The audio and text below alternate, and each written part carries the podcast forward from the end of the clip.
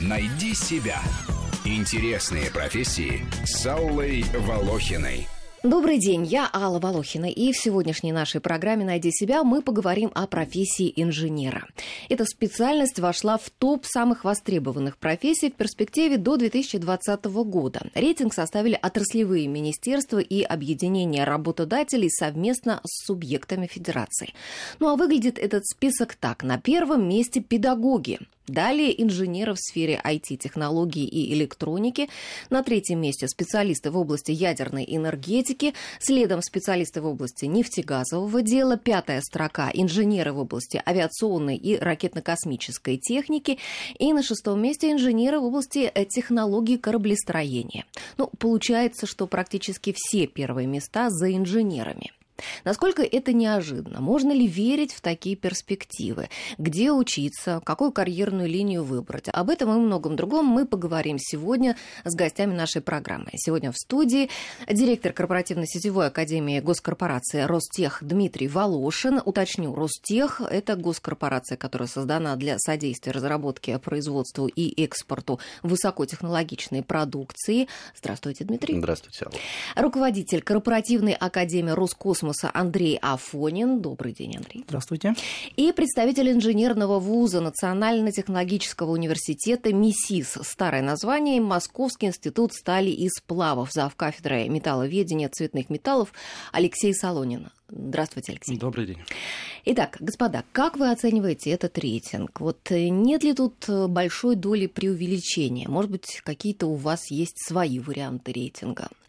Ну, давайте попробую я начать. А, на мой взгляд, э, рейтинг отражает э, текущие потребности отраслей, и э, мне кажется, что этот рейтинг еще бы стоило дополнить рядом рабочих специальностей, потому что, когда мы говорим об инженерах, нам не стоит забывать о рабочих, которые сейчас работают на высокотехнологичном оборудовании, и мы понимаем, что а, вот этот вот гэп, этот зазор между а, рабочими специальностями и инженерами, он потихонечку тоже сокращается. Поэтому возможно, что этот рейтинг, я, вы сейчас, когда рассказывали, я вдумывался в то, что это значит, он также в себя включает и рабочие специальности, потому что многие сейчас под инженером, как я уже сказал, да, они понимают, что это человек, который эксплуатирует высокотехнологичное оборудование. Рейтинг похож на правду. Я думаю, что представители IT, да, я, насколько помню, второе место, да, представители да. IT, разработчики, угу. да, возможно, что они там... Они претендуют скорее на первое, На первое, я да, думаю, да, да, да. Я по, по старой памяти они претендуют на первое место, все остальное у меня не вызывает совсем ну, никакого удивления. Но меня кажется. педагоги удивили на первом месте, но это, правда, не тема нашей А- программы. а, Я думаю, что это тема нашей программы, потому что а, на самом деле мы, наверное, об этом и коллеги, э, может быть, даже меня поправят, но мне кажется, что речь должна идти не о количестве, а о качестве подготавливаемых э, инженеров, да, и вот эта вот потребность, она обуславливается не количеством, но качеством, скорее, это моя гипотеза из моего скромного жизненного опыта. И я думаю, что первое место педагогов, оно как раз обуславливается тем огромным запросом со стороны индустрии, со стороны работодателя на качественную подготовку специалистов. То есть в инженерной отрасли это а, тоже очень такой а, вопрос а, дефицита, да, вот а, кадров в вузах. Ка- каче- качественной подготовки, я бы даже сказал, не только в вузах, но и в школах. Я а, соглашусь с коллегой по поводу того, что существует такое направление, что инженерное образование все больше и больше становится востребованным. А, даже, может быть, не а, заострял бы внимание на той градации, которая была в рейтинге. В принципе, а, стране нужны а, специалисты, которые могли бы работать в высокотехнологичном производстве. И тут понятно сочетание, что есть и айтишники, есть и а, специалисты, вот именно производственники, потому что современный мир а, ну, переходит, может быть, даже а, перестраивается в область такого цифрового производства, где А без... насколько вот это э, мир-то перестраивается, а мы вот насколько перестраиваемся? А, Мы также стараемся следовать этому замечательному тренду. Например, в НИТУ МИСИС а, ведется подготовка вот уже с прошлого года а, магистрская программа «Открытая технология и материалы цифрового производства».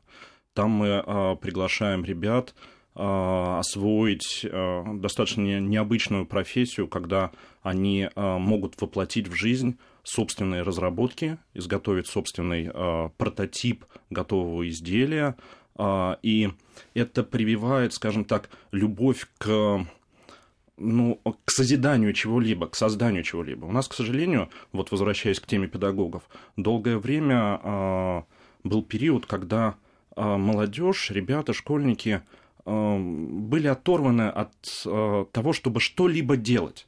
В основном они были сосредоточены в компьютерах. Самый хороший конструктор был это собери компью- компьютер сам. Да, все остальное было как-то как в стороне. Вот сейчас это возвращается. Создаются что? А, сейчас создаются а, центры, которые позволяют а, школьникам прийти, и не только школьникам, да, прийти в это пространство, создать что-то свое. Центры, ну, некоторые занимаются робототехникой, некоторые занимаются там, моделированием, конструированием. И это интересно школьникам и не только. Ну, вы говорите сейчас о кружках. Ну, это, да, то, что, mm-hmm. то, что раньше называлось кружки okay. моделирования. Сейчас это носит другие красивые названия, но это возвращается, это хорошо. Mm-hmm. Ну, вот а, перед нашей программой я прочла интервью а, ректора Сколтеха, академика Александра Кулешова, и он говорил о том, что Россия сейчас в плане подготовки инженерных кадров оказалась на задворках цивилизации. Вот как вы считаете? Ну, знаете, ну, я, я бы хотел немножко к рейтингу вернуться. Все-таки есть одна из причин, почему сейчас это так востребовано. Это то, что 90-е годы, начало 2000-х был серьезный спад э, спроса на инженерное образование среди молодого поколения, и очень многие предпочитали получать образование в юридической сфере, в сфере экономики.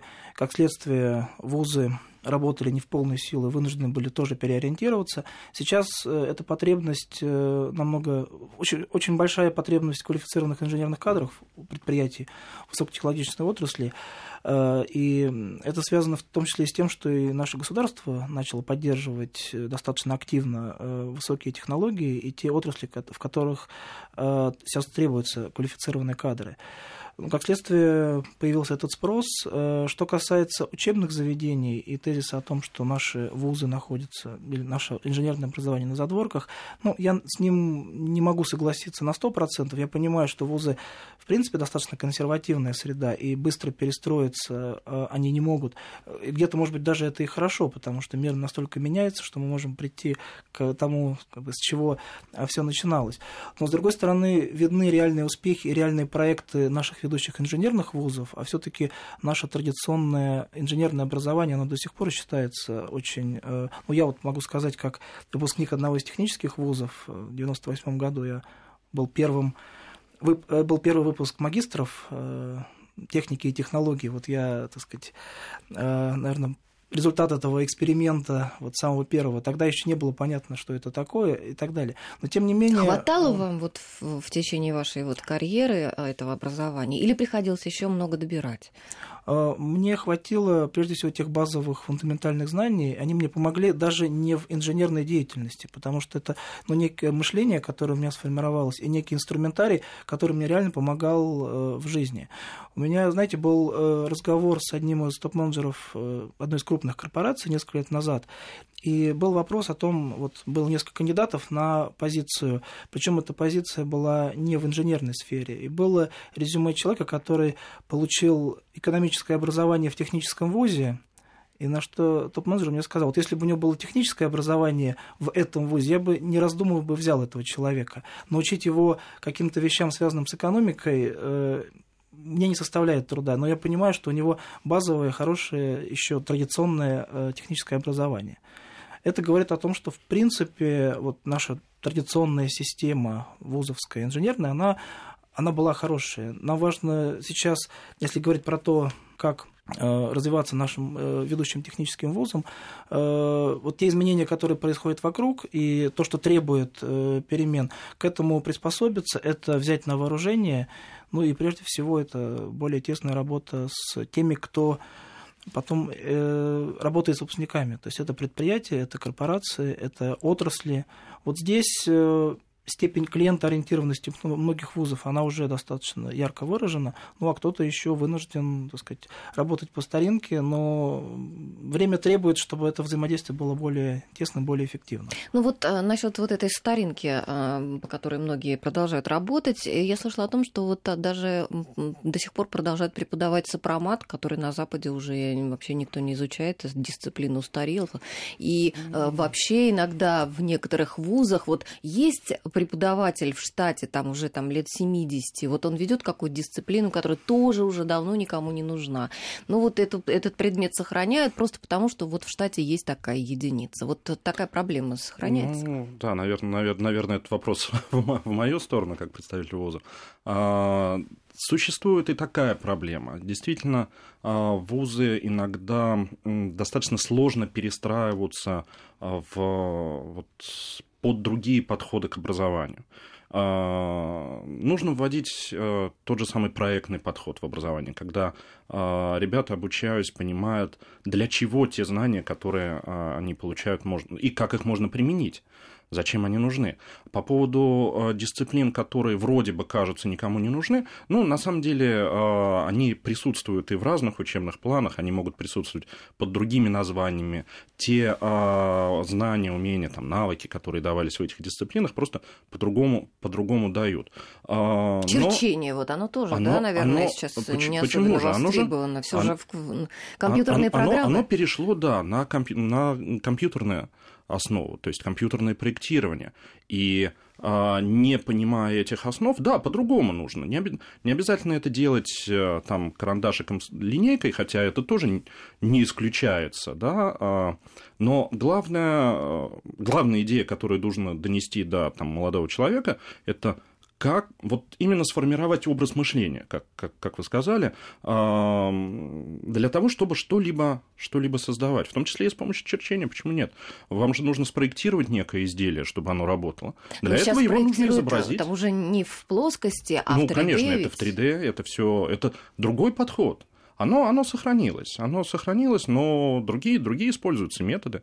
В этом плане университеты ну, идут вперед. Идут вперед uh Но тут, мне кажется, надо все-таки сохранять некую грань между затачиванием потенциального выпускника под какую-то узкую задачу, да, да и да. все-таки формированием человека мыслящего, да, способного решать различные задачи. Вот а, я не знаю, что имел в виду Александр, когда сказал вот то, что вы э, процитировали.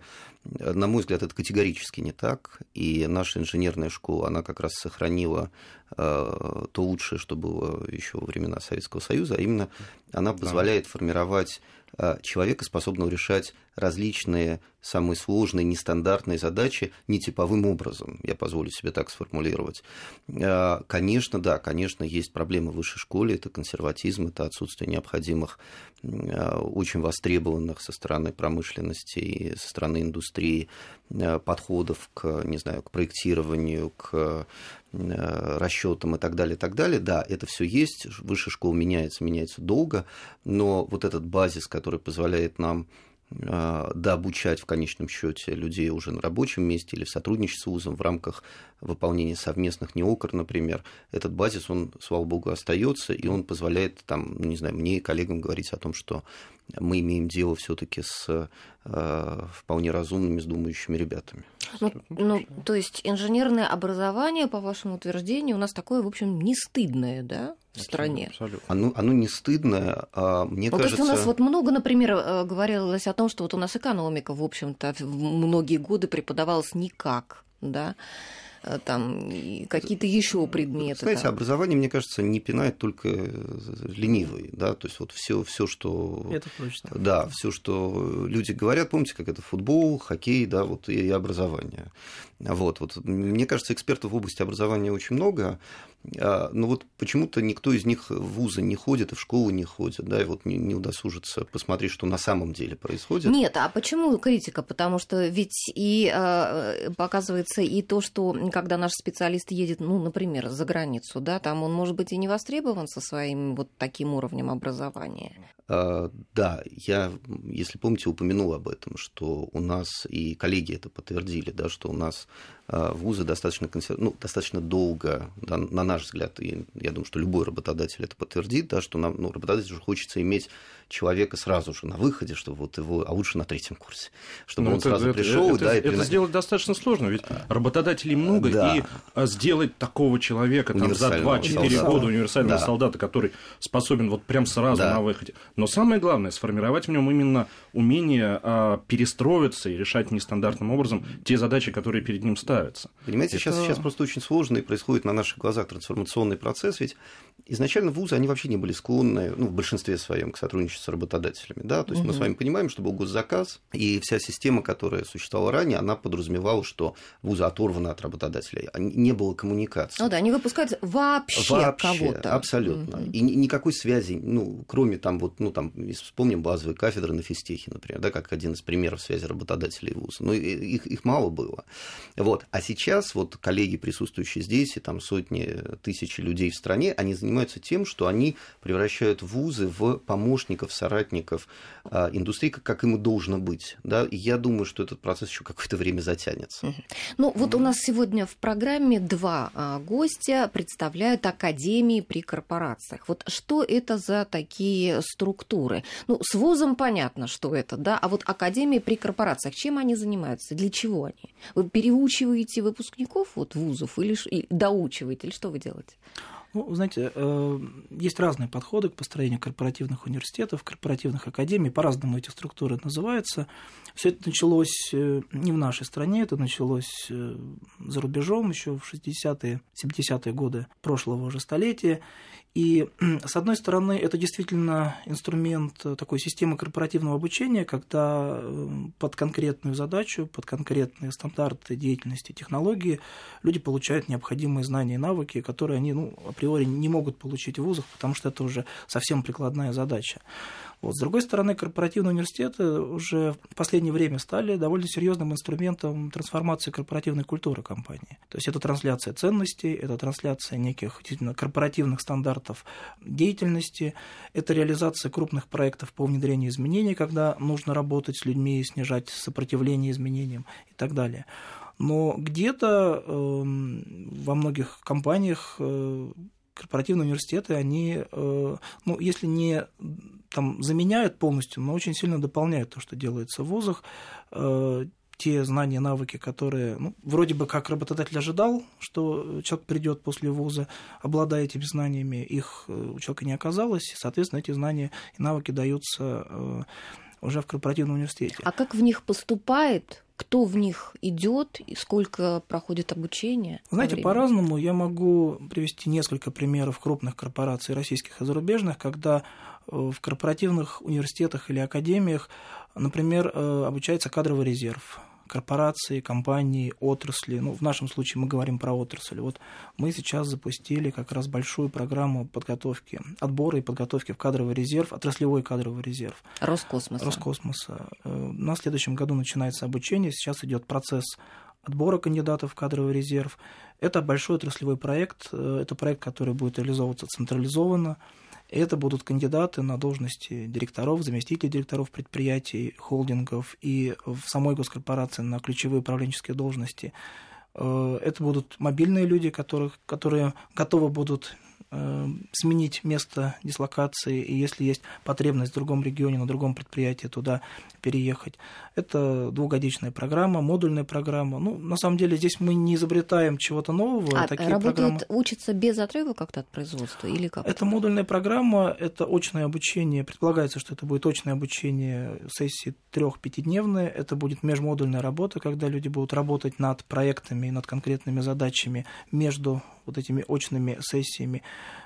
Это будут стажировки как на предприятии нашей отрасли, так и на э, ведущие предприятия других отраслей, где есть чему поучиться. Но это вот такая э, стандартная, я бы сказал, корпоративная программа. Это один из примеров. Да, такие программы чаще всего реализовываются либо внутри э, отрасли или корпорации, либо в сотрудничестве с какой-то из бизнес-школ. Здесь, наверное, в меньшей степени ВУЗ может помочь, а э, скорее бизнес-школа, потому что это уже все-таки управленческое образование, это подготовка людей или кандидатов на э, серьезные управленческие э, должности. Вот. А с другой стороны, есть немало примеров, когда э, корпоративные университеты работают активно с вузами, э, например, в части узкоспециализированных программ. Э, я вот знаю, коллеги из, коллега из МИСИС, наверное, расскажет, что есть программы с крупными компаниями, где работает и вуз, и бизнес-школа, и крупная корпорация. Бизнес-школа дает управленческие навыки, вуз дает профессиональные технические навыки ну, и практическое применение их корпорация предоставляет возможности для дальнейшего развития. Это один из примеров. Э, есть э, программы более короткие, например, если мы говорим про вот такую отрасль, как ракетно-космическая, внедряется какой-то новый стандарт, внедряется какая-то новая система, и в этой системе должны работать десятки, сотни тысяч человек. Э, необходима поддержка для того, чтобы эта система сказать, была воспринята для того, чтобы люди научились с ней работать. Я сейчас под системой имею в виду, например, новый стандарт э, деятельности в какой-то области. Это может быть IT-система, которой все равно нужно учить э, людей. Э, иногда корпоративные университеты выполняют и эту функцию, помогая внедрять эту систему посредством обучения персонала. Как в Ростехе это устроено, Дмитрий? Знаете, похоже? Э, э, я бы сказал, будет устроено, да, потому что мы сейчас находимся на начальном этапе, и, наверное, не очень корректно э, будет говорить о том сейчас, чего еще нет, да, но мне кажется, я просто хотел бы дополнить, да, наверное, одна из важнейших важнейшего элемента работы то, то, как мы видим, по крайней мере, работу корпоративного университета, корпоративной академии, это э, центр компетенций в области образования, который позволяет сокращать затраты компаний, входящих в состав корпорации или холдинга, на обучение. Дело здесь вот в чем. А, ну, в, в Ростехе чуть, чуть менее 700 предприятий, да, и каждый из них так или иначе Э, занимается вопросом до обучения персонала. А Все... какого рода предприятия? А, разнообразные, семь, семь, семь отраслей, семь различных отраслей. И там, я, я, я могу перечислять, да, например, есть концерн Калашников, да, есть Объединенная двигателестроительная корпорация, есть вертолеты России. Это я все называю крупные холдинги, в состав которых входят э, многочисленные предприятия. Да. А, много компаний, каждый из них так или иначе занимается вопросом повышения квалификации персонала. И а, если мы рассуждаем с вами с точки зрения бизнеса, то у нас возникает вопрос, Первое, а нужно ли, чтобы эти компании развивали у себя и несли затраты на непроизводственные, ну, не бизнесовые компетенции, да, вы понимаете. Угу. И второй вопрос, есть ли возможность экономии на эффекте масштаба? И в этом смысле корпоративный университет или академия а, достаточно полезная штука, и польза заключается в том, что оно собирает это, это образование, эта структура собирает лучшие практики, которые существуют на предприятиях, создает унифицированные методики, например, повышения квалификации персонала, и позволяет за счет этого драматически очень большие экономить деньги на обучение, на обучение повышение квалификации персонала. Ну что ж, а, сейчас мы с вами должны прерваться а, на новости, а, буквально на две минуты. Я напоминаю, что у нас в гостях сегодня директор корпоративно-сетевой академии Ростеха Дмитрий Волошин, руководитель корпоративной академии Роскосмоса Андрей Афонин и зав. кафедры металловедения цветных металлов МИСИСа Алексей Солонин. Найди себя. Интересные профессии с Аллой Волохиной.